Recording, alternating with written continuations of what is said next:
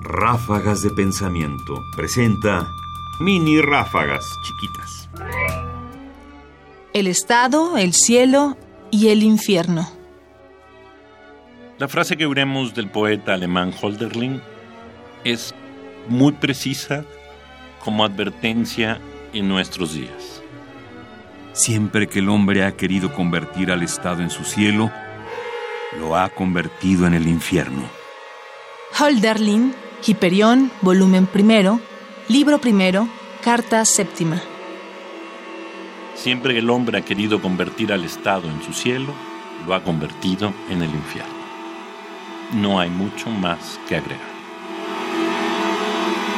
Más información en la página ernestopriani.com.